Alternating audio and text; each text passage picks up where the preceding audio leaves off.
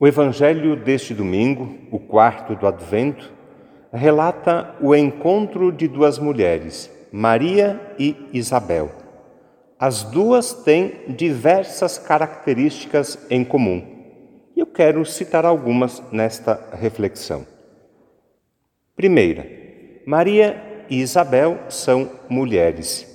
Mulheres como tantas mulheres que conhecemos, mulheres comuns, simples, trabalhadoras. Isabel, um pouco mais velha, casada já faz algum tempo. Maria é mais jovem, está comprometida com José. Eu enxergo Maria e Isabel muito parecidas com tantas mulheres donas de casa, que participam e ajudam na catequese, na liturgia, nos serviços das nossas comunidades. Maria e Isabel são mulheres protagonistas na história da salvação não são coadjuvantes, têm um papel importante. Essa é a primeira característica. Maria e Isabel são mulheres. A segunda característica: as duas estão grávidas.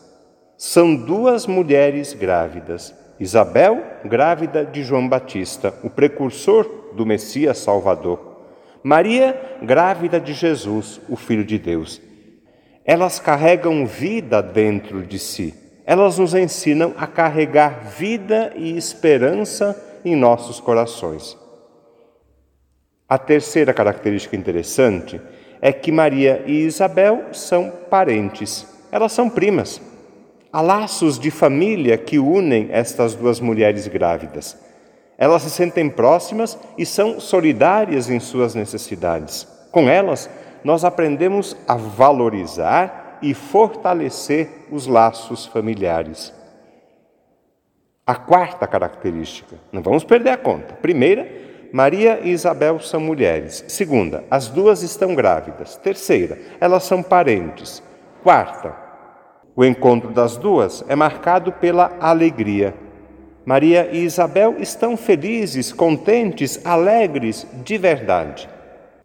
A felicidade das duas não é algo passageiro, momentâneo, tem raízes profundas. A alegria de Maria e Isabel é fruto do amor de Deus. Elas se sentem amadas por Deus e essa experiência de amor gera felicidade.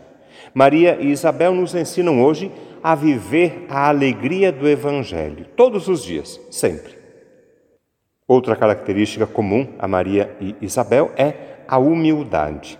Esta é a quinta característica importante, a humildade. Maria e Isabel são duas mulheres simples, pobres, donas de casa, trabalhadoras, humildes. Mais uma característica, a sexta. Maria e Isabel estão atentas e abertas à palavra de Deus. Elas vivem em comunhão com Deus. Por isso, aceitam com coragem e fidelidade a missão que lhes é proposta. Elas colaboram com o projeto de Deus, que deseja e promete vida plena, eterna e feliz para todos, para nós também. A sétima característica: Maria é a mulher do serviço, sai de casa para servir a prima Isabel.